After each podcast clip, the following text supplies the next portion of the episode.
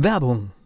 Was passiert, wenn der Chef oder die Chefin eine Auszeit nimmt und die Angestellten auf sich allein gestellt sind? Christian Pukelsheim und Michael Habekorst beschreiben in ihrem Buch Radikal weg die Herausforderungen für Unternehmer und Mitarbeiter, welche Vorbereitung notwendig ist und worauf unbedingt zu achten ist bei einer Auszeit. Radikal weg, wenn der Chef ein Jahr Auszeit nimmt und das Unternehmen dennoch funktioniert. Erschienen im Mentoren Media Verlag www.mentoren-verlag.de der Unternehmer Academy Podcast. Wir machen aus Menschen mit Know-how Unternehmer mit Erfolg. Gerade Anfänger, die neu anfangen, die haben natürlich diese Frage, was berechne ich? Was ist mein Preis? Aber ich glaube, auch alte Hasen im Geschäft müssen sich immer diese Frage stellen, was ist mein Preis? Oh, ich will gar nicht zu viel wegnehmen. Lass uns über Preise reden. Ja, ist ein spannendes Thema und du hast vollkommen recht. Am Anfang liegt es auf der Hand, dass es eine Frage ist, die kommt, da hast du vollkommen recht. Aber es ist für alte Hasen tatsächlich auch immer wieder ein Thema, einfach zu überprüfen, bin ich noch preisgerecht sozusagen und zwar wirklich wörtlich genommen, ist mein Preis gerechtfertigt und gerecht im Sinne von fair, wenn ich mich zum Beispiel neu aufstelle, wenn ich mich neu positioniere, meine Positionierung schärfe, mein Angebot überarbeite, dann erstellt sich auch immer die Frage nach dem Preis. Oder wenn es gerade nicht so läuft, dann kommt natürlich natürlich oft so die Frage nach dem Preis. Ich erinnere mich an meinen Steuerberater, den habe ich mal gefragt, wie mache ich mehr Umsatz? Ja, so in den ersten Tagen meines Systemhauses, da hatte ich erst ein Systemhaus in Bad Kreuznach, die Frage an den Steuerberater, wie kann ich mehr Umsatz machen? Ich sagte, das ist einfach, muss einfach die Preise senken. Da habe ich gedacht, so ein Idiot, ja, ich kann die Preise nicht weiter senken. Ich kalkuliere eh schon mit einer Minimarge und die ersten Discounter, die dann auf den Markt kommen, die verkaufen die Sachen billiger, wie ich sie einkaufe. Die Frage war halt falsch, ja. Mehr Umsatz, natürlich kannst du den Preis senken, machst du mehr Umsatz. Ich hätte vielleicht fragen sollen, wie steigere ich meinen Gewinn, ja. Dann wäre natürlich die Antwort gewesen, ja, du musst den Preis erhöhen. Wo ich gedacht habe, ja, auch wieder blöd, weil wenn du den Preis erhöhst, kommen vielleicht nicht mehr so viele Kunden.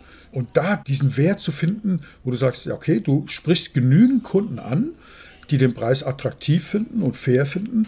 Aber es ist ein Preis, der zu niedrig ist. Der ist auch nicht gut, ja, sondern es gibt Bereiche, da wirst du gar nicht ernst genommen mit einem bestimmten Preis, ja. Du hast im Vorgespräch gesagt, ein Coach für 20 Euro die Stunde würdest du gar nicht ernst nehmen. Und genauso ist es auch, ja. Naja, ich will ja eine Verbesserung meiner Situation haben. Und da erwarte ich ja, dass der in seinem Werkzeug Koffer, um es mal so zu sagen, die richtigen Dinge hat und die richtige Erfahrung, um mich dorthin zu bringen. Und wenn dann ein Preis von 20 Euro die Stunde steht, dann zweifle ich, dass er den richtigen Koffer für mich hat. Ja, das ist so. Aber auf der anderen Seite, ja, wenn du zu hoch bist, also es gibt bestimmte auch im Industriebereich. Also ich habe Trainer als Klienten, Coaches, die arbeiten für größere Unternehmen. Da weiß ich, wenn du da mit einem Tagessatz unter 2000 Euro aufschlägst, wirst du gar nicht ernst genommen. Ja? Wenn du im Mittelstand, ist das vielleicht schon zu viel. Schwieriges Thema und spannendes Thema und deswegen machen wir auch diesen Podcast darüber, weil das lohnt sich. Ja? Und du, kennst das, wenn du auf Ebay irgendwas verkaufst oder, oder irgendwo bei einem Straßenhändler oder dein Auto, jemand jemand hängt eine Visitenkarte an den Scheibenwischer, so, was ist letzter Preis? Ja, was ist letzter Preis? Mir fallen dann immer alle möglichen frechen Bemerkungen ein, die muss ich mir dann verkneifen. Und es gibt noch so eine andere Situation, die man auch kennt. Es gab früher diese Sparkassenwerbung, war das, glaube ich. Ja. Mein Haus, mein Auto, mein Boot. Ja. Das ist bestimmt noch bekannt. Und in manchen Branchen, und das ist in unserer Branche teilweise auch so, dass so Berater, Trainer, Coaches, Consultants und so weiter, wie sich alle nennen, das scheint mir auch sowas zu sein. Mein Haus, mein Auto, mein Boot, mein Stundensatz, mein Tagessatz. Ja. Da wird dann wirklich gefragt, wie hoch ist denn dein Tagessatz oder Stundensatz? Ja, warum wird das gefragt? Natürlich will man sich so ein bisschen orientieren. Man schätzt den anderen ein im Sinne von, ist der genauso gut wie ich, ist der besser als ich, ist der schlechter als ich. Und wenn ich zum Beispiel denke, ja, der ist ähnlich gut wie ich zum Beispiel und hat einen Satz, einen Preis, Stundensatz oder Tagessatz, je nachdem, was du da berechnet, der vielleicht deutlich höher ist, dann kann ich mir Gedanken machen, bin ich vielleicht zu niedrig. Ja? Ich muss gerade bei dieser Geschichte einwenden, wir haben ja in Deutschland das Problem, dass wir über Geld ja wenig reden oder wenn auch nicht richtig ehrlich. Ganz genau. Insofern würde ich tatsächlich die Aussage eines, den ich jetzt nicht gut kenne, der mir sagt, er hat den und den Tagessatz oder den und den Stundensatz, ich würde das vielleicht als Wert annehmen, aber ich würde auch sagen, ich nehme das nicht jetzt so ganz genau und höchstens als Orientierungswert und ziehe vielleicht im Kopf auch noch ein bisschen was ab. Ja, das ist ein sehr, sehr guter Einwand. Vielen, vielen Dank. Das ist komplett richtig. Und es kommt noch was erschwerend hinzu. Ich sag mal, wenn wir uns unter einem Kollegen in so einer Art Stammtisch treffen oder bei einer Convention, wo sich ein Verband trifft, und man kennt die Leute, kannst du vielleicht sogar davon ausgehen, dass es so einigermaßen ehrlich ist. Ich meine, du hast vollkommen recht, nirgends wird so viel gelogen wie über dieses Thema. Aber selbst wenn du ein hohes Vertrauen hast und sagst, es könnte stimmen, was der da sagt, kommen ja noch zwei andere Sachen dazu. Nämlich erstens, wie hoch ist der Tagessatz, den er aufruft in seinem Angebot und wie hoch ist der Tagessatz, für den er es dann tatsächlich macht? Das stimmt, vielleicht war ja die Antwort, das ist mein Tagessatz, den ich anbiete, die war ja vielleicht ganz ehrlich. Ganz genau. Ja, und wenn dann der eine sagt, oh, das ist aber viel zu viel, das geht nicht und da musst du runtergehen und dann, dann macht das am Ende vielleicht für die Hälfte. Vielleicht sogar mit gutem Grund, weil er gesagt bekommt, ja, guck mal, dann winken Folgeaufträge oder ganz viele Aufträge. Und ein schlauer Mensch, Andreas Buhr, den ich sehr schätze, hat mal gesagt in diesem Zusammenhang, da ist er auch gefragt worden, sag mal, wenn dich jemand für zwei Jahre exklusiv bucht, ich habe ein Angebot gemacht, das war die Frage, die in so einer Gruppe diskutiert wurde. Ich habe ein Angebot gemacht für ein größeres Unternehmen und die sagen, ja, das ist ganz toll, wir würden dich buchen, allerdings ist der Preis zu hoch. Aber wir bieten da auch was für eine Preisreduktion, nämlich du kriegst nicht nur diesen einen Auftrag, sondern du wirst komplett ausgebucht. Wir buchen dich komplett aus für die nächsten zwei Jahre. Wie weit kannst du uns da im Preis entgegenkommen? Und da sagt Andreas Buhr, das ist eine total spannende Frage, weil wenn mich jemand ausbuchen will, steigt der Preis dramatisch. Wahrscheinlich verdreifacht er sich oder vervierfacht er sich. Und zwar aus verschiedensten Gründen. Erstmal ist das Risiko groß. In der Zeit machst du keine anderen Kunden. Du hast kein Marketing in der Zeit, hast keine Zeit mehr, machst dich sehr abhängig in dem Bereich. Aber was viel wichtiger ist, oder für mich viel wichtiger war in seiner Aussage war, es ist ja dann eine Exklusivität da nämlich exklusiv, da wird ja jemand ausgeschlossen, nämlich alle anderen Mitbewerber werden von deinem Wissen ausgeschlossen. Und Exklusivität muss ihren Preis haben.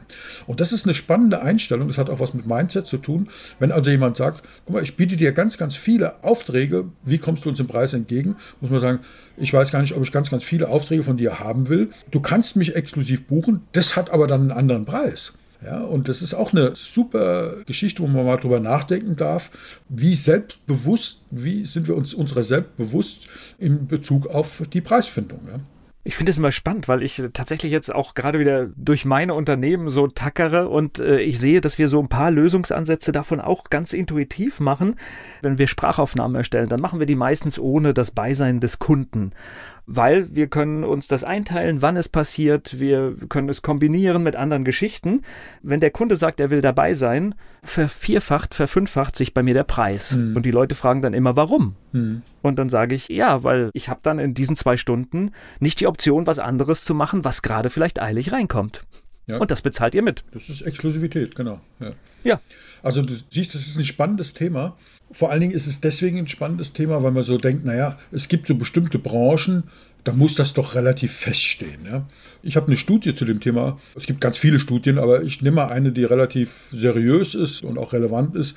Da ist die Quelle des Manager-Magazin. Die machen das ja regelmäßig, eben eine Umfrage gemacht. Da kommt natürlich dann dazu, was du gesagt hast, wie ehrlich ist das? Dadurch, dass eine Range angegeben wird und kein Durchschnitt. Und deswegen, ich habe noch eine Studie gesucht, die nicht den Durchschnittspreis angibt, sondern die Range von bis. Das ist äußerst spannend. Und ich nehme jetzt einfach nur mal so drei, vier Beispiele raus aus dieser Studie. Nehmen wir mal so meinen Bereich, wenn diejenigen mit Stundensätzen arbeiten. Also hier geht es immer um Stundensätze. Also ein Berater, was immer der berät. Ein Berater, der liegt im Stundenbereich zwischen 20 Euro und 400 Euro. Das ist die Range. Und das finde ich alleine schon, da darf man wirklich mal einen Moment schweigen sozusagen und mal einen Moment drüber nachdenken. Machen wir jetzt im Podcast nicht, aber 20 bis 400 Euro, das ist die Range. Ja? Bei einem Coach zwischen 30 und 170 Euro. Und da gibt es immer Ausschläge nach oben und nach unten. Ja? Ich kenne persönlich auch Coaches, die nehmen pro Stunde 750 Euro und bekommen die auch. Also das ist dann nicht gelogen, die bekommen die auch. Ja? Da fällt mir ein, ich wollte vorhin noch was sagen zu dem zweiten Bereich, wo wir gesagt haben, Kriegt er das auch? Ist es so, wie oft kriegt er das? Das ist auch die Frage. Also wenn jemand sagt, mein Stundensatz ist 750 Euro und er kriegt die 750 Euro, wie oft kriegt er das? Wie viele Kunden hat er? Ist das ein Massengeschäft oder ist das ein Exklusivgeschäft, wo er drei Vorstandsvorsitzende pro Jahr coacht? Ja? Das ist ja auch noch eine Frage. Also willst du einen Coach haben für 30 Euro? Nein. Eben, ja. Und das heißt ja noch nicht mal, dass der oder diejenige schlecht sein muss. Richtig. Aber tatsächlich, wenn ich das sehen würde, würde ich denken, ups, wenn jemand mir hier ein Angebot gibt und ich will eine Verbesserung. Also das ist ja das Ziel. Und dann habe ich ein schlechtes Bauchgefühl, ja. Ja. Ich sage nochmal so ein Beispiel, was in unserer Klientel sehr häufig vorkommen wird. Das sind Trainer zwischen 14 Euro und 175 Euro.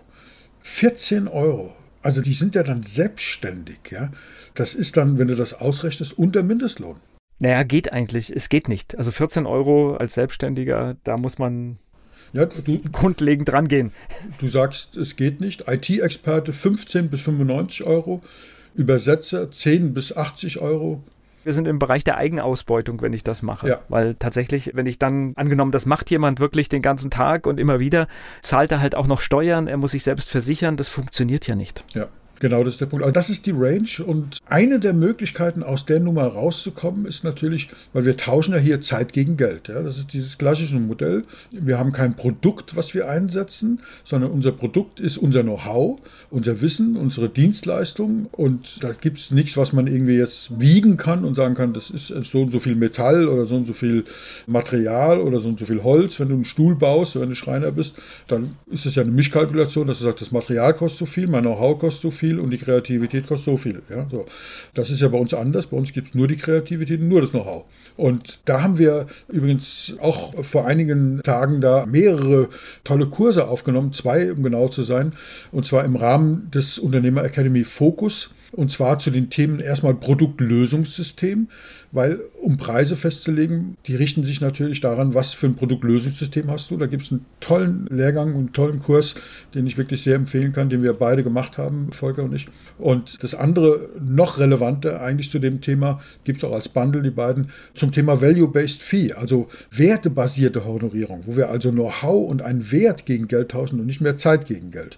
Also da kleiner Spoiler und kleiner Hinweis, das lohnt sich wirklich, das mal anzugucken. Unternehmer Academy Fokus zu den Themen Themen Produktlösungssystem und Value-Based Fee. Aber zurück zu deiner Frage. Dort wird auch sehr ausführlich erklärt, wie man auf eine Berechnungsgrundlage kommt, wie man sie ändern kann, mit Beispielen, also wirklich, wo man danach auch eine Idee hat, wie man es in seinem eigenen Business machen kann. Ja, eine konkrete Idee, genau. Und ein System, was ich auch beim Akquisegespräch und nicht nur beim Akquisegespräch, auch beim Auftragsklärungsgespräch verwenden kann. Und der zukünftige Kunde guckt mir über die Schultern, gibt mir seine eigenen Zahlen und dadurch hat es natürlich eine ganz, ganz andere Wertigkeit, wenn seine Zahlen in so ein System eingesetzt werden und am Ende kommt ein Ergebnis raus, wie wenn ich irgendwas ausrechne. Ja. Also wirklich sehr, sehr sehens- und hörenswert. Also, wenn wir nochmal auf das Thema Preisbildung zurückkommen, wie finden wir denn den richtigen Preis? Das war ja deine Frage. Und wir um die Schulbücher reingucken, ja, dann finden wir so klassischerweise zwei verschiedene, also in der Betriebswirtschaft wird das gelernt, zwei verschiedene Preismodelle. Das eine ist eben diese sogenannte kostenorientierte Preisbildung. Die geht davon aus, eben, dass wir einen Selbstkostenpreis haben und einen Gewinn haben. Also der Selbstkostenpreis ist eben, wenn du den Stuhl baust zum Beispiel, was kostet das Material, was kosten die Schrauben, was kostet die Schreinerstunde, was ist dein kalkulierter Stundensatz, der damit reinfließt. Und das sind die Selbstkosten, auch Steuern und Versicherung und so weiter, das kommt da alles dazu. Und dann gibt es einen Gewinnzuschlag. Du sagst also, so und so viel Prozent oder Euro will ich an dem Stuhl verdienen. Und dann hast du am Ende einen Angebotspreis und mit dem gehst du in den Markt. Und dann muss der Käufer das eben kaufen oder sagen, ist mir zu teuer, ich gehe zum Ikea oder wohin. Das ist die eine Methode, also kostenorientierte Preisbindung. Heißt also ich, und das ist beim Verhandeln immer die schlechteste Variante, weil du sagst, ich muss den Preis haben, wir haben so und so viel Kosten. Das interessiert den Auftraggeber überhaupt nicht. Ja, das wirst du auch schon festgestellt haben. Das ist schon bei Gehaltsverhandlungen als Angestellter so, wenn ich sage, ich muss mehr Gehalt haben, Chef, weil meine Miete ist so hoch. Ja, interessiert mich nicht. Sorry, ja, das ist die falsche Argumentation. Du kannst höchstens sagen, ich brauche mehr Gehalt, weil ich biete hier so viel dem Unternehmen, ich arbeite so viel, das Unternehmen hat so einen großen Vorteil und Nutzen, ja, und dann sind wir schon nah dran am Value-Based Fee. So, die zweite Methode, die in den Büchern drin steht, das ist die Methode, eine nachfrageorientierte Preisbildung zu haben. Und das ist dann schon deutlich attraktiver für unser Klientel. Das heißt, wir prüfen erstmal im Zielmarkt, welche Preisvorstellungen haben denn Kunden? Also wir nennen das auch Preisbereitschaft. Was ist denn der Markt bereit, der Kunde konkret bereit zu zahlen? Und dann habe ich natürlich auch Selbstkosten. Dann sage ich, okay, ich habe ja einen festen Marktpreis ziehe davon meinen geplanten Gewinn ab und habe dann die erlaubten Selbstkosten. Ich rechne also sozusagen rückwärts. Ja. Es sind für mich, wir werden das nicht in die Tiefe, es sei denn, du hast Fragen, in die Tiefe belegen. Das kann man auch in den schlauen Büchern nachlesen. Ich finde es zu theoretisch und in meiner Welt funktioniert es anders, weil wir reden über Dienstleistungen. Für mich ist auch nicht relevant, was ein Kunde bereit ist zu zahlen, weil wenn ich mein Argument eben bringe und der Nutzen hoch ist, Und dann ist es sogar egal, ob es Zeit gegen Geld ist oder Value-Based Fee, also Wert gegen Geld. Wenn der Nutzen richtig kommuniziert wird, dann ist der Preis hoch. Und es gibt so einen Ausdruck, der ist wirklich spannend.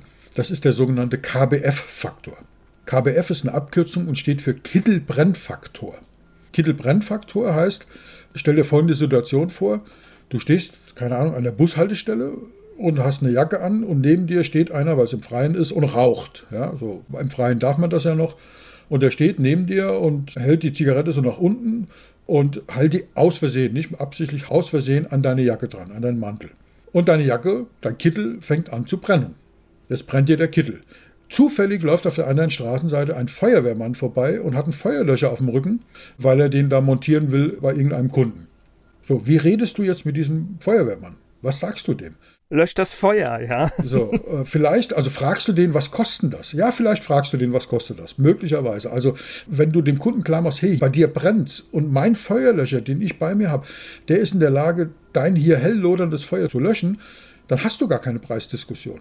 Aber selbst wenn, wie redest du dann mit diesem Feuerwehrmann? Sagst du, Herr Feuerwehrmann, wenn ich hier bar bezahle, kriege ich dann Skonto?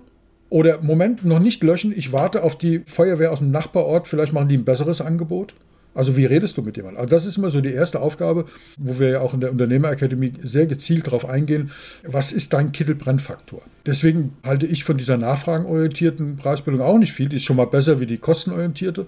Aber wenn ich einen Markt finde und ein Thema habe, wo meinem potenziellen Kunden echt der Kittel brennt, dann kann ich da auch andere Preise erzielen, solange sie fair sind. Ja, es muss immer, das ist, glaube ich, die größte Überschrift, dass es eine Fairness braucht. Und dann haben wir verschiedene Optionen. Ja? Wir können Pakete bilden, wir können spezielle Angebote machen, wir können es nach dem Wert richten, Value-Based Fee, also unterschiedliche Preismodelle. Das hört sich jetzt so einfach an, aber wir wollen mal, wir haben ja alle Zeit der Welt in unserem Podcast, deswegen, wenn du erlaubst, gehen wir mal so ein paar Dinge durch und nur mal so angeteasert, um mal zu sehen, wie komplex dieses Feld der Preismodelle eigentlich sein kann. Ist das okay für dich? Okay. Ja, ja natürlich. Lass uns starten. Also angenommen, du hast dann deinen Preis auf irgendeine Art und Weise gefunden, per Bauchgefühl oder so nach den anderen beiden Methoden, die jetzt in den Büchern stehen, oder du hast jemand gefragt, was kann man denn nehmen für einen Podcast oder für eine Sprachaufnahme wie bei euch oder so, was nimmt denn der Markt? Also du hast jetzt irgendeinen Preis. Und dann könntest du ja zum Beispiel, eines der Preismodelle ist, dass du Zahlungsvergünstigungen anbietest. Die bekannteste Zahlungsvergünstigung sind zum Beispiel, was ist bei dir, was verfällt dir ein? Zahlungsvergünstigung? Oh, habe ich gar nicht. Sehr gut. Gratulation, finde ich gut.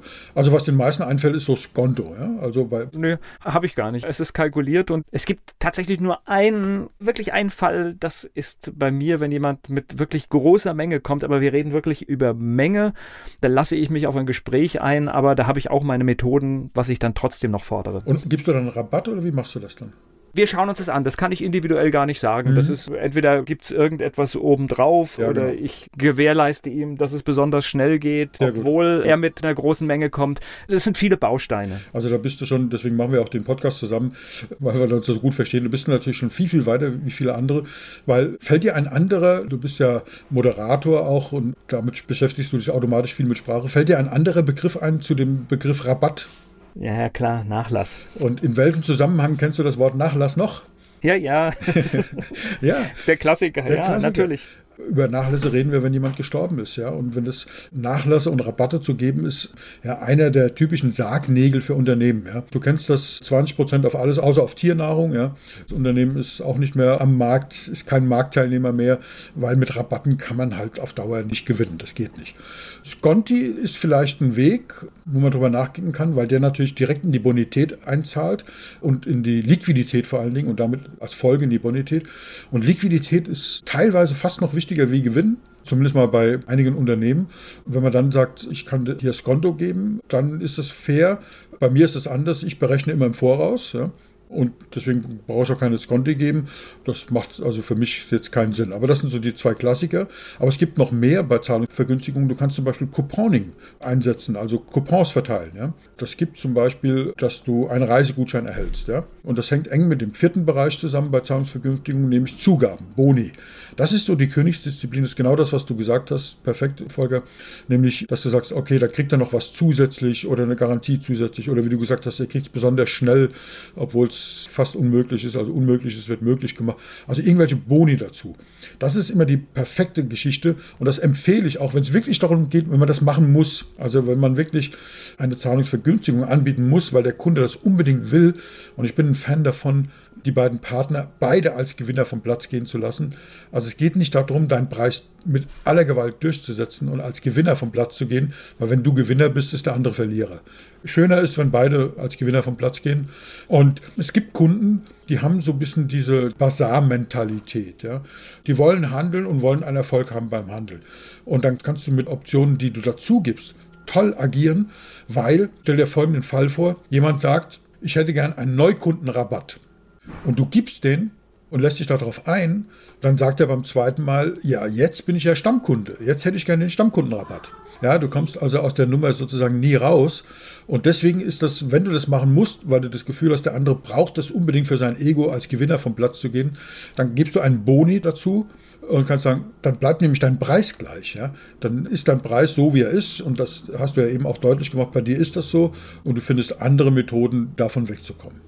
Ja, ich glaube, man muss es finden. Ich gehe mal davon aus, jeder hat seine Preise kalkuliert. Ich mache das zum Beispiel gar nicht. Wenn jemand mir ein Angebot gibt und das sieht fair aus, dann erteile ich das so, wie das ist. Wenn ich finde, es ist unfair, dann spreche ich an, was mein Bauchgefühl sagt. Ja. So, dass der andere aber die Gelegenheit hat, wie du sagst, auf Augenhöhe darauf auch zu reagieren. Ich sage dann, was weiß ich, ich entdecke eine Position und sage, aber pass mal auf, guck mal, das kostet doch, wenn ich das direkt einkaufe, nur so und so viel und jetzt buche ich das bei dir für nur eine kurze Stunde und ich zahle dir im Prinzip ein halbes Jahr von dieser Rechnung. So ein Einwand und dann hat jemand die Möglichkeit zu reagieren und das zu erklären.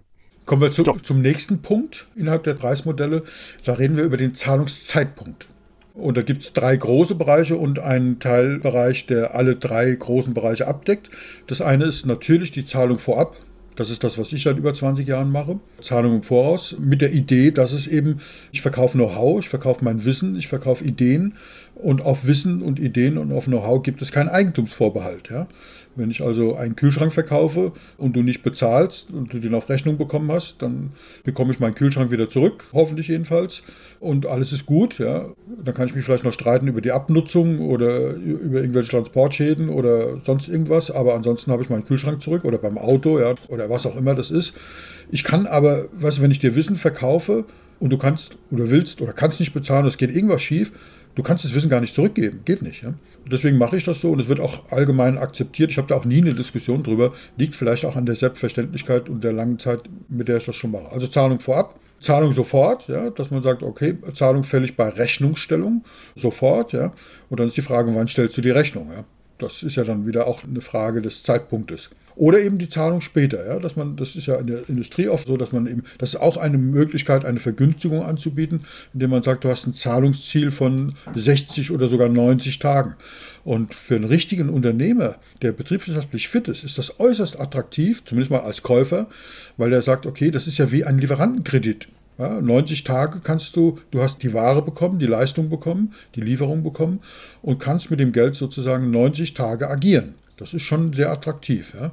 Und wenn es für dich persönlich kein Liquiditätsproblem ist, ist das auch eine Option. Ja? So, und das, was ich gesagt habe, die vierte Variante benutze ich auch manchmal, zwar selten, aber manchmal, dass man sagt, eben ein Teil vorher und dann eben ein Teil zum Beispiel monatlich. Ja? Es gibt noch eine andere Variation, die ich jetzt nicht verwende. Da sagt man ein Teil vorher, ein Teil später und ein Teil nach Abschluss. Auch da kann ich mir vorstellen, da gibt es Konstellationen, wo das sinnvoll ist. Das ist das Thema Zahlungszeitpunkt. Kommen wir zu dem Thema Folgekosten. Also, du kennst das zum Beispiel aus der Automobilindustrie.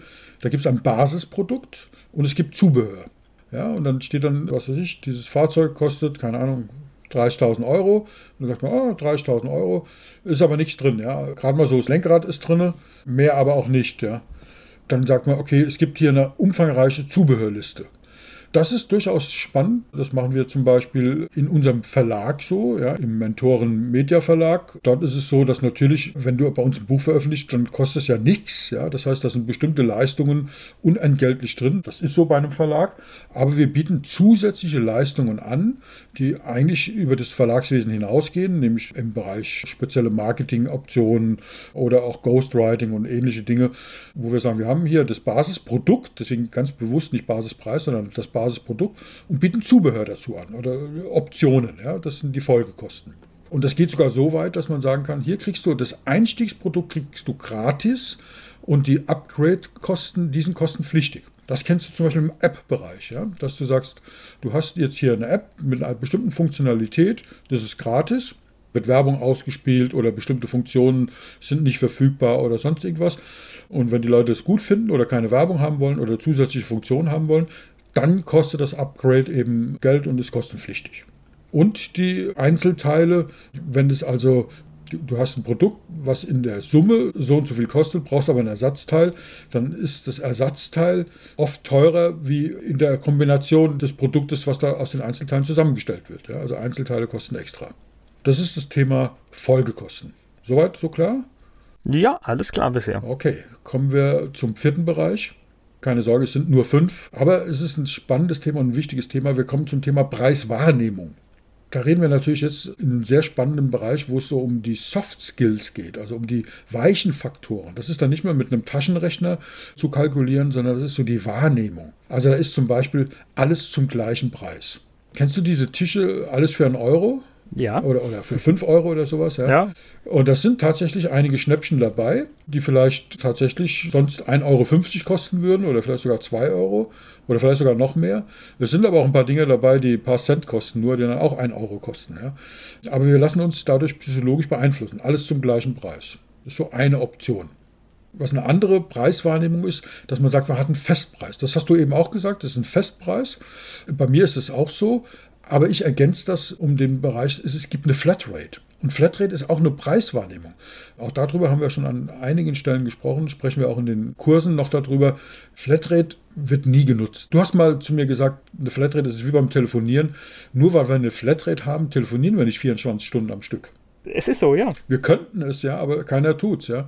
Und vielleicht ist es auch der Punkt. Wir kaufen das Gefühl, wir können das. Ganz genau. Und das ist ja zum Beispiel bei Beratung oder Coaching extrem wichtig. Da ist es ja also auch zum Nutzen des Kunden, dass dieses Gefühl, ich könnte meinen Berater oder meinen Coach kontaktieren und zwar zu jeder Tages- und Nachtzeit. Es gibt eine echte Flattere. Und ich muss jetzt nicht drüber nachdenken, reicht mein Budget oder berechnet mir der jetzt da wie ein Anwalt pro 15 Minuten mit einem Stundensatz von 350 Euro, wenn ich den was frage oder wenn ich nur mal eine kurze Rückfrage habe. Nee, es gibt eine Flatrate. Du kannst so viel Fragen stellen, wie du willst. Und das hat was mit Preiswahrnehmung zu tun. Und das ist für mich zum Beispiel ein Modell, was sehr, sehr attraktiv ist, weil es eben auch dem Kunden hilft, sein Mindset und sein Setting zu festigen und zu sagen, ich könnte anrufen und es gibt Selbstsicherheit. Ja. Es gibt eine schöne Geschichte, wo ich jemand begleitet habe, war eine Sache, wo eine junge Dame einen sehr hohen Kredit brauchte, um ein neues Unternehmen aufzubauen und die hat Angst gehabt, zur Bank zu gehen, um diesen Kredit zu beantragen. Ja. Und wir haben dann so geübt und ich habe gesagt, ich gehe mit, einfach um sie nicht zu verunsichern. Und kurz vorher, oder nicht ganz kurz vorher, habe ich gesagt, so, wie sinnvoll ist das denn, wenn ich mitgehe zu diesem Bankgespräch? Weil du willst doch den Kredit haben und dieses Bankgespräch der Banker prüft ja nach Zahlen. Der will mit dir nur ein Gespräch führen, um zu evaluieren, bist du eine Unternehmerin, die tough ist, die also Umsatz macht, die Gewinn macht, damit er sein Geld zurückkriegt. Ja, das ist die Frage. Und wie sinnvoll ist das, wenn ich die Fragen beantworte als Unternehmensberater und du nur still daneben sitzt? Also wir trainieren jetzt, wie du das selbst machst. Und dann hat sie schweißnasse Hände bekommen. Wir haben es hingekriegt, sie hat trainiert. Und dann habe ich ihr angeboten im Rahmen der Flatrate, dass sie vor dem Bankgespräch mich anrufen kann. Ich habe gesagt, das Bankgespräch ist um 9 Uhr. Du bist da schon um 8 Uhr auf dem Parkplatz, damit auch wirklich nichts schief geht, keine Nervosität durch irgendeinen Stau oder so, das können wir nicht gebrauchen. Und damit die Zeit sinnvoll verwendet wird von 8 bis 9, rufst du mich an. Wir machen da nichts Aufwendiges, nichts Schwieriges, keine neuen Sachen. Wir reden einfach ein bisschen und du weißt, wir können da gut zusammen. Und dann bist du ganz selbstsicher und, und ruhig. Wir haben nochmal alles hochgeholt, was du alles weißt und schon kannst. Und dann gehst du in das Gespräch rein. Und der Termin kommt und ich sitze um 8 Uhr da und habe mein Telefon da liegen. Ich habe natürlich zum Glück keine Langeweile. Das ist ja so wie bei dir, wo du eben erzählt hast, du machst Dinge zwischendurch. Habe also andere Dinge gemacht, aber ich habe mich gewundert, dass niemand anruft. Es war 9 Uhr, keiner ruft an. Denke, hoffentlich ist er zu dem Termin hingefahren ja, und hat nicht gekniffen. War dann 10 Uhr, boah, denke, das ist jetzt langsam wann rufst du jetzt mal an und fragst? Aber ich glaube, vielleicht sitzt sie ja dann doch drin, dann rufst du da Bankgespräch an, willst du auch nicht. Ja, Viertel nach zehn klingelt das Telefon, sie ruft an, total happy, ey, es war klasse, es hat super gut funktioniert. Alles, was du mir erzählt hast, hat genau geklappt und das Gespräch war eigentlich nur ein bisschen bla bla, es ging über, um Hunde und die Entscheidung ist gefallen in der ersten Minute. Er hat nämlich, und das ist ja auch so ein psychologischer Trick bei Banken, er hat dann den Businessplan natürlich vorher schon gehabt hat aber so getan, als ob er den noch nie gesehen hat und hat den durchgeblättert und sie sitzt da und tödliches Schweigen ist im Raum. Ja, kannst du die Situation nachvollziehen, wenn der Banker so ja. diesen Bericht dann durchblättert und du sitzt da, ich denke, warum ruft er mich? Warum hat er das nicht vorher durchgeblättert? Unverschämtheit, ja. Das macht er natürlich, um dich nervös zu machen, um deinen wahren Kern zu entdecken, ja. So, und er blättert und blättert und findet dann im Zahlenteil eine Zahl, guckt da drauf, guckt sie an, also hat sie erzählt, ne? Und zeigt dann mit dem Zeigefinger auf eine Zahl und sagt, gucken Sie mal, hier stehen lauter runde Beträge. Wieso stehen denn hier jetzt eine Nachkommastelle? Und sagt sie, das ist doch ganz klar, das ist doch mit Mehrwertsteuer und das andere sind ohne Mehrwertsteuer. Und dann hat er den Businessplan zugeklappt und hat gesagt, alles klar und hat sich über Hunde mit ihr unterhalten. Der wollte nur wissen, ob sie die Zahlen kennt, ob sie das weiß, was da drin steht oder ob das der Berater gemacht hat. Mehr wollte der gar nicht wissen. Ja? Ich habe dann gefragt, ja, warum hast du vorher nicht angerufen? Und dann hat sie gesagt, weißt du, dieses Gefühl, anrufen zu können, das war so toll und so wertvoll. Ich bin einfach ein bisschen spazieren gegangen und habe da an dem Fluss, der da neben der Sparkasse ist, bin da ein bisschen spazieren gegangen, habe meine Gedanken schweifen lassen, war ganz ruhig und war ganz entspannt. Habe gedacht, ich könnte anrufen. Der Thomas sitzt da und denkt an mich und unterstützt mich seelisch, geistig, moralisch sozusagen über den Kosmos. Und das hat mir gereicht und es ist ja auch gut gegangen. Und das ist die Wirkung einer Flatrate. Ja. Also ganz, ganz tolle Geschichten und bitte, bitte keine Angst haben vor Flatrate. Die Menschen nutzen das nicht aus. Meine Klienten Wissen, dass sie mich 24 Stunden an sieben Tagen die Woche anrufen können. Erst einmal macht es niemand. Weißt du, und wenn es wirklich jemand macht, dann gehe ich davon aus, dass es so wichtig ist und dann stehe ich auch nachts um drei auf und gebe dem eine Antwort. Viele fragen dann, ich bin alleine, ich kann doch dem gar nicht hier jetzt eine Antwort geben. Ich kann doch keine Flatrate anbieten. Was ist denn, wenn ich mit einem Kundengespräch bin? Oder was ist, wenn jetzt einer das Telefon klingelt und ich bin mit dir im Podcast? Dann unterbrechen wir den Podcast nicht, ja? die Aufnahme. Dann rufe ich halt anschließend zurück und das ist in 99,9% der Fälle okay. Und wenn ich dann sehe, ich kriege vom gleichen Anrufer eine SMS, dann schaue ich mal so ganz heimlich auf die SMS drauf, so in der nächsten Pause. Da steht dann dringend zurückrufen. Ja, dann rufe ich dringend zurück. Und dann ist es auch dringend. Also es wird nie ausgenutzt. Ne? Also sehe ich auch so. Und wie gesagt, das Telefonbeispiel ist für mich tatsächlich, wir können das eins zu eins übertragen. Und Preiswahrnehmung waren wir ja. Ein nächster Punkt ist eben Mengen- und Stammkundenrabatte.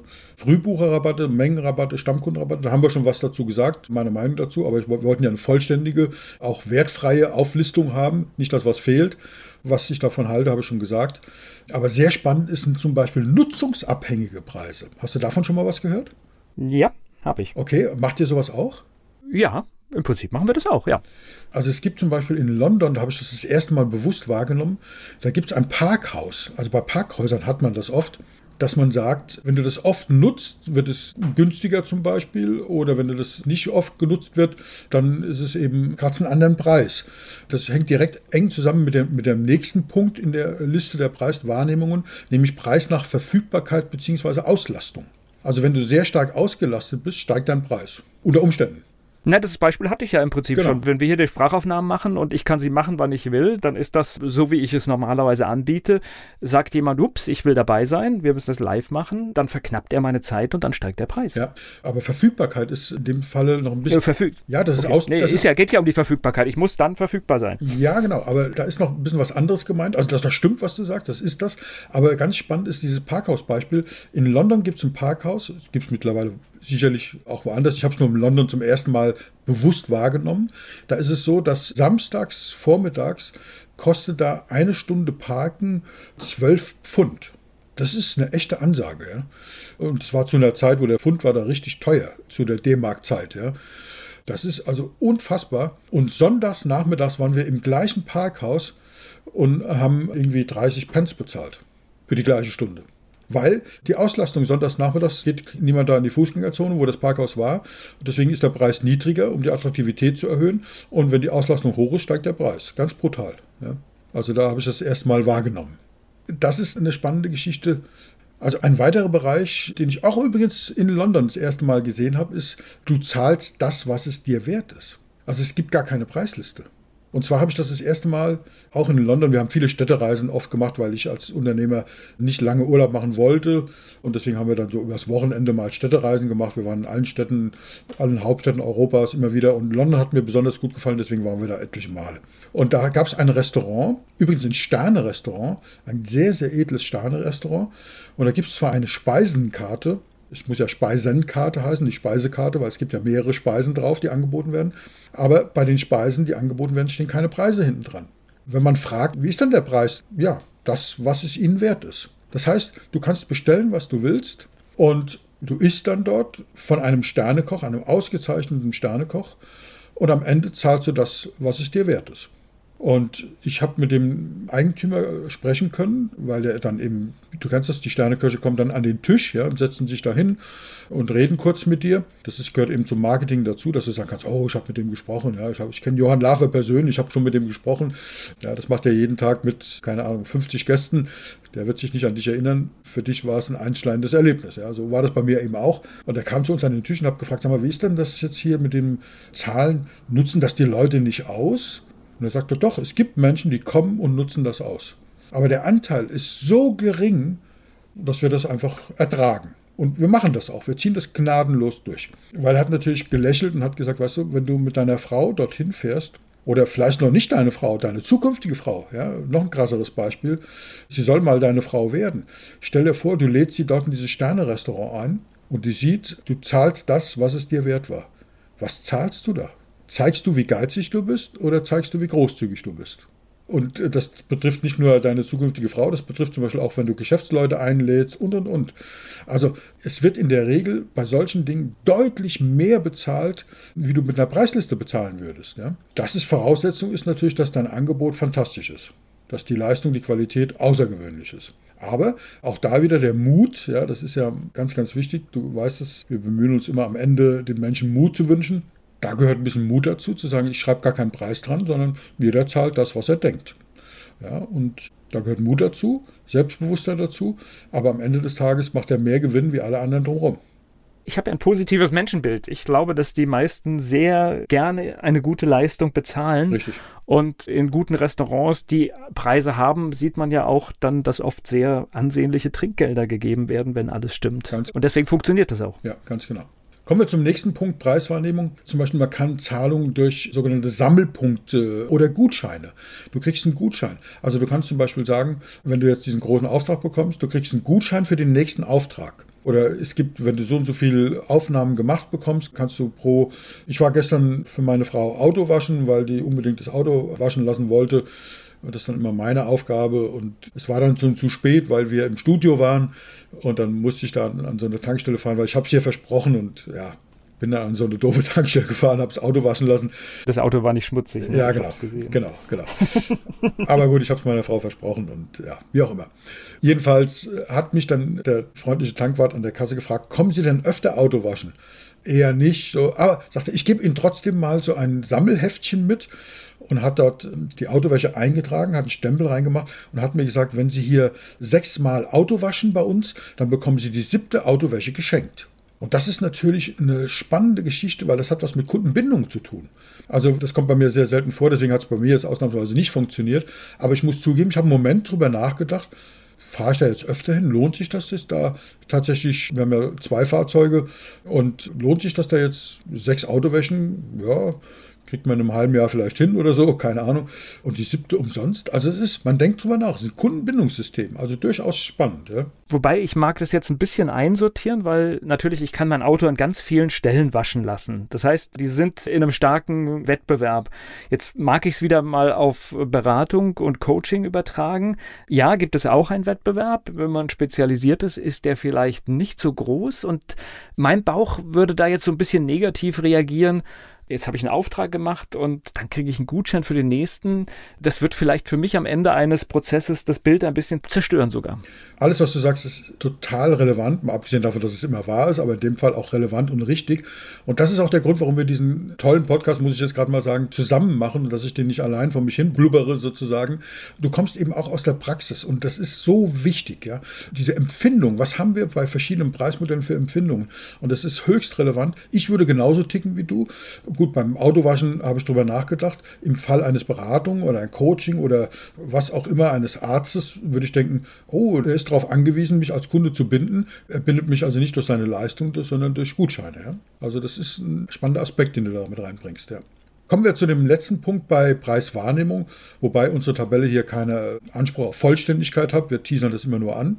Aber das ist auch sehr, sehr spannend und das ist ein konkretes Beispiel. Das hat ein Kunde von mir gemacht. Und zwar ist der Pilot gewesen. Also es ist ein Coach, Trainer und Coach, aber der Schwerpunkt liegt hier auf Coaching. Und er ist zusätzlich eben auch Pilot und auch, wie sagt man, Fluglehrer, hat eine Fluglizenz.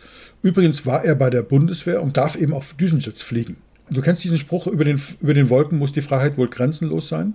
Und es gibt so im Coaching so diese Geschichte, dass du eine Metaposition annehmen solltest und wenn du eben abhebst, wenn du das aus einer Metaposition von oben betrachtest und dann siehst, wie klein das alles wird, wie unscheinbar das wird. Astronauten berichten das, die dann die Erde sehen und denken, oh, die Erde ist eigentlich eins und diese ganze Individualismus und diese ganzen Staatengeschichten und das ist alles Käse, wir sind doch ein kleiner Planet, guck mal, wie winzig das alles wird. Das nimmst du halt auch in einem Flugzeug wahr. Ja? Und das hilft eben bei bestimmten Coaching-Settings. Ja? Und das hat er sich auf die Fahnen geschrieben und hat gesagt, so zum Start des Coachings, dass du mal so einen Überblick Überblick bekommst, mal so ein Gefühl der Freiheit. Über den Wolken muss die Freiheit grenzenlos sein.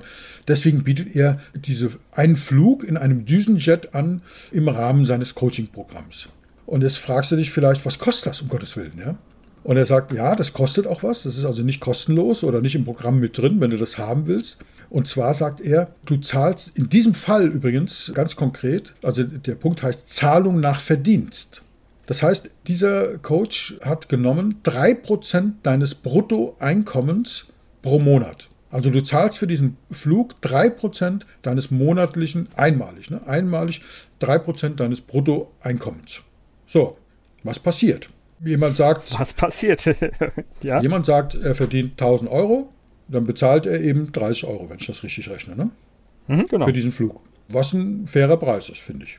Jemand sagt, er ist Student und hat gar kein Einkommen oder vielleicht ein BAföG von 500 Euro, ja, dann zahlt er halt dann 15 Euro, auch ein fairer Preis. Und der zieht das eben durch. Das ist eben das, was ich, mein Appell, wenn ich mich auf so ein Modell einlasse, muss ich es durchziehen. Dann kann ich nicht sagen, ja, für dich ist das nicht gedacht, du hast kein Einkommen oder bist Student oder sowas. Das ist natürlich nur für die Reichen gedacht, die zahlen nach Verdienst. Das funktioniert nicht. Aber was da auch spannend ist, das ist die gleiche Nummer wie bei dem Restaurant. Der will ja keinen Gehaltsnachweis haben, ganz bewusst nicht.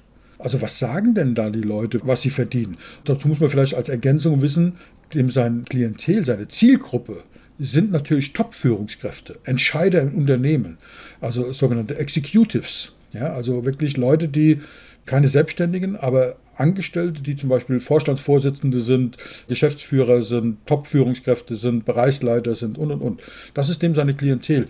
Und er schickt eben einen, einen Studenten nicht weg, Deswegen kommt das Thema mit dem Studenten sehr selten, weil der Student kann sich das Coaching nicht leisten. Deswegen kommt es gar nicht zur Frage, kann er sich den Flug leisten. Aber was sagt denn eine Führungskraft, wenn du ihn fragst, was du verdienst?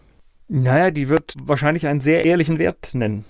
Wahrscheinlich eher sogar, das waren wir vorhin so äh, ganz am Anfang schon übertreiben, mal, ja. übertreiben und sich gerade am Anfang etwas besser darstellen und möglicherweise noch die Boni und das 13. Monatsgehalt und das 14. mit reinrechnen und sich eher, wir sind so geprägt in unserer Gesellschaft, ja, dass wir so ein bisschen uns versuchen besser darzustellen, weil wir dann eine, eine Hierarchie einnehmen, einen Status, ja, einen Hochstatus, einen Tiefstatus und durch hohes Einkommen wird ein ein Hochstatus dargestellt. Das heißt, der kann das eben machen, der sagt, ich nehme da 3% nach Verdienst und jeder zahlt eben, was er kann, sozusagen. Auch eine sehr spannende Methode, finde ich. Wäre das was für dich? Zahlung nach Verdienst? Nee, das wollte ich nicht. Das wäre mir, glaube ich, zu stressig. Ja, genau. Okay. Du musst dir überlegen, was du da machst, weil du forderst ja jemanden anderen auf, dir Daten zu geben, die er dir vielleicht gar nicht geben will. Deswegen wäre nicht meine Nummer. Okay. So, kommen wir zu dem letzten Abschnitt nämlich zu dem Zahlungskomfort, den du bieten kannst bei den Preismodellen. Also Zahlungskomfort, was meine ich damit? Fangen wir mit dem komplexesten Modell an und dem, was auch am spannendsten ist. Nämlich es gibt ein Modell, Zahlungskomfort, einer zahlt für den anderen. Das ist außerordentlich spannend. Kannst du was mit anfangen? Einer zahlt für den anderen? Nein, ich höre ganz gespannt zu. also stell dir Folgendes vor. Das kommt eigentlich so ein bisschen aus der Touristikbranche. Da ist das gemacht worden. Oder zum Beispiel aus der Dienstleistungsbranche. Friseure machen das, Masseure bieten das an. Also so Dienstleister, wie gesagt, Touristikbranche. Stell dir Folgendes vor. Die Touristikbranche muss Werbung machen. Ja, da sind wir uns einig, richtig? Ja. So, jetzt stell dir vor, du machst einen Flyer. Was kostet der Flyer? Jetzt stell dir Folgendes vor. Du machst einen Flyer, wo drauf steht, Du hast einen Gutschein, du druckst also einen Gutschein auf diesen Flyer drauf, wo drauf steht 120 Euro kriegst du für deine nächste Reise in diesem Reisebüro, von diesem Reiseanbieter zum Beispiel, geschenkt für deine nächste Reise. Also 60 Euro pro Person Und du kriegst die tatsächlich. Du darfst dann googeln und Preisvergleiche anstellen. Also es wird nicht vorher draufgezahlt, sondern die haben dann eine Preisgarantie, dass sie sagen, also von dem günstigsten Preis, den du im Internet findest für diese Pauschalreise, bekommst du als Scheck ausbezahlt 120 Euro. Also wird nicht von dem Preis abgezogen, sondern bekommst es als Scheck oder aufs Konto überwiesen. Und da fragt man sich, ja, zur Hölle, wie geht das? Wie soll das gehen? Und das Spannende an der Sache ist, angenommen, du gibst diesen Gutschein raus, weil du sagst, die Leute sollen bei dir irgendwas buchen. Ein Werbespot zum Beispiel. Wenn du sagst, okay, wenn du einen Vertrag machst für ein Jahr, für diese Werbespots in dem Umfang, gebe ich dir einen Reisegutschein dazu in Höhe von 120 Euro mit den Konditionen, du kriegst das Geld tatsächlich ausbezahlt. Was glaubst du, was dich der Gutschein kostet? Ich habe keine Ahnung. Ich kann das genau sagen. 9 Euro. Okay. So, wo kommen diese fehlenden 111 Euro her? Na, irgendeiner muss sie übernehmen. Irgendeiner muss, einer zahlt für den anderen. Der Punkt ist, ja. das Reisebüro zahlt diese 111 Euro tatsächlich ah, aus. Ja, klar. Ich verstehe gerade, ja. Äh, es ist ein äußerst spannendes System und da gibt es wirklich Anbieter, die das machen. Da kann man zum Beispiel sagen, wenn du dich zu einem Erstgespräch anmeldest, ein kostenloses Erstgespräch, bekommst du einen Reisegutschein oder einen Massagegutschein oder ein was auch immer Gutschein oder ein Gutschein für einen Podcast, wenn wir das zusammen machen würden. Jemand sagt, ich biete ein Erstgespräch an. Wenn ich jetzt Bedarf hätte an Erstgesprächen, dann könnten wir das machen. Ja. Ich biete also einen, einen Gutschein an für eine, eine Folge Podcast, zum Beispiel, die du gestaltest. Ja. So, dann machen wir einen Deal. Und diese 9 Euro, das Drucken von diesen Gutscheinen kostet vielleicht ein oder zwei oder drei Euro. Und diese Differenz, diese 6 Euro, das bekommt der Dienstleistung, der unsere Leistungen miteinander vermittelt. Ja, weil ich unter Umständen ja das Reisebüro gar nicht kenne, für den das gemacht wird. Das heißt, das Reisebüro sagt, wir wollen Werbung machen, wendet sich an den Dienstleister und sagt, guck mal, biete doch mal Gutscheine an. Ich sage, ich möchte gerne Gutscheine haben, um jemanden zu einem Erstgespräch in den Laden reinzubekommen oder eben eine Reise zu verkaufen, im Falle von Touristik. Und dann kommt der und bucht die Reise. Das heißt, ich habe also für das Erstgespräch 9 Euro bezahlt und du weißt, wenn jemand kommt, das ist ein super Preis, ja, wenn man sieht, der bucht vielleicht ein Jahresmentoring-Programm bei mir oder die Mitgliedschaft in der Unternehmerakademie, dann sind die 9 Euro echt ein fairer Preis für das Erstgespräch, wenn der es dann bucht. Ja. Also wenn ich dann, meine Quote ist ja ziemlich gut, ja, jeder zweite mindestens deutlich mehr kaufen bei mir irgendwas nach einem Erstgespräch, also sind die 9 Euro doch gut investiert, oder? Ja, ist ein so, und guter wie, Preis. Ja. Und wie rechnen sich jetzt die 111 Euro für den Reiseanbieter? Naja, bevor er jemanden Rabatt gibt, ja, was oft der Fall ist, oder eben einen Haufen Geld für Werbung ausgibt, er muss ja für den Kunden, ein Kunde kostet ja immer auch Geld in der Akquise, so oder so. Das heißt, er nimmt diese 110 Euro und sagt, das kostet mich der Kunde, ob ich jetzt eine Zeitungswerbung mache oder eine Google-Werbung oder so, das kostet mich sowieso, bis der eine Reise gebucht hat am Ende der, der Geschichte. Also kann ich das auch in den Gutschein investieren. Und wenn die Reise gut ist, wie groß ist die Chance?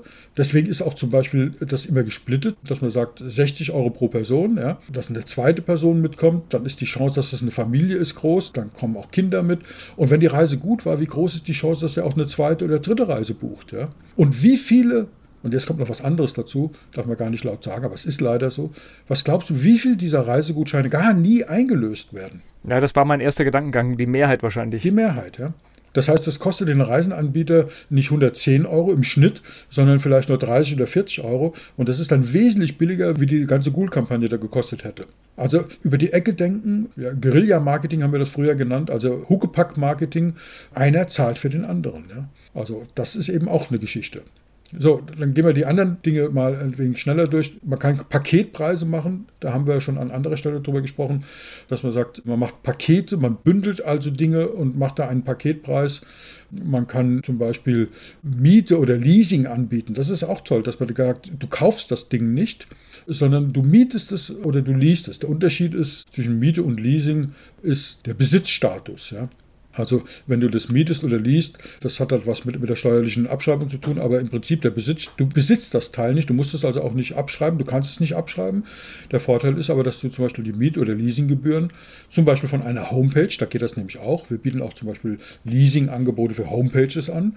Das hat den großen Vorteil, dass man dafür kleines Geld, also liquiditätsschonend, eine Homepage zum Beispiel bekommt im Dienstleistungsbereich, kann die Homepage leasen, kann die vollen Kosten sofort als Kosten reinbringen, muss also die, die teure Homepage vielleicht nicht aktivieren, sondern habe günstige Raten pro Monat über einen längeren Zeitraum. Also gerade für größere Projekte hochinteressant. Hochinteressant. Und das Spannende ist, es gibt da auch wieder zwei Gewinner, weil dadurch, dass das über eine Leasinggesellschaft gibt, ich bekomme dann mein Geld auch wieder sofort, nämlich in, zwar in voller Höhe von der Leasinggesellschaft. Das heißt, wir können uns nach wie vor in die Augen gucken. Ich habe nicht das Gefühl, Mensch, hat erst zwei Raten bezahlt und will ja voll, schon volle Leistung haben. Das fühlt sich doch irgendwie ungerecht an. Nein, ich habe mein Geld ja in voller Höhe. Du weißt das auch. Aber für dich ist Liquidität schon, weil Miete oder Leasing ist für viele Projekte durchaus interessant. Ja? Früher gab es das nur für Produkte im Sinne von Maschinen, Autos und ähnliches. Heute wird es auch vermehrt für Dienstleistungen angeboten. Zum Beispiel für Webseiten. Ja, und dann kommen wir zum letzten Punkt, wenn dir nicht noch was einfällt. Wir haben ja gesagt, es ist kein Anspruch auf Vollständigkeit. Das sind sogenannte Abo-Modelle dass man sagt, man abonniert den Nutzen. Das hatten wir vorhin schon mal bei der App so ähnlich gehabt. Das ist auch sehr, sehr spannend, weil es oftmals günstiger ist. Und man sagt eben, solange ich das nutze, ja, Software as a Service ist da so ein Begriff, der da durch die Gegend geistert, oder eben Dienstleistung as a Service, dass man sagt, ich möchte gerne die Bereitschaft haben. Es gibt zum Beispiel Wartungsverträge für deine Computer, für deine Autos oder für was auch immer, wo du monatlich etwas bezahlst, damit ein Techniker innerhalb von drei Stunden bei dir ist, wenn etwas passiert. Das ist wie eine Versicherung zum Beispiel. Ja.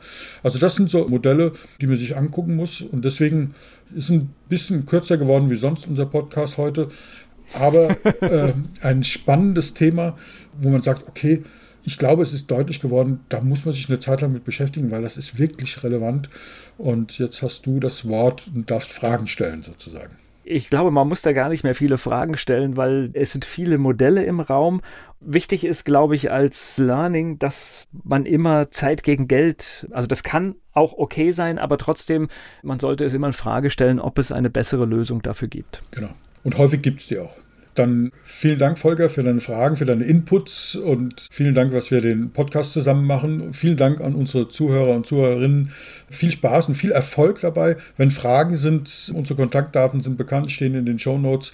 Man kann uns sogar buchen. Ja, wir haben noch einige Plätze in der Focus Masterclass und ja, bei Interesse einfach melden. Es ist ein komplexes Thema, wo es sich lohnt, genauer hinzuschauen.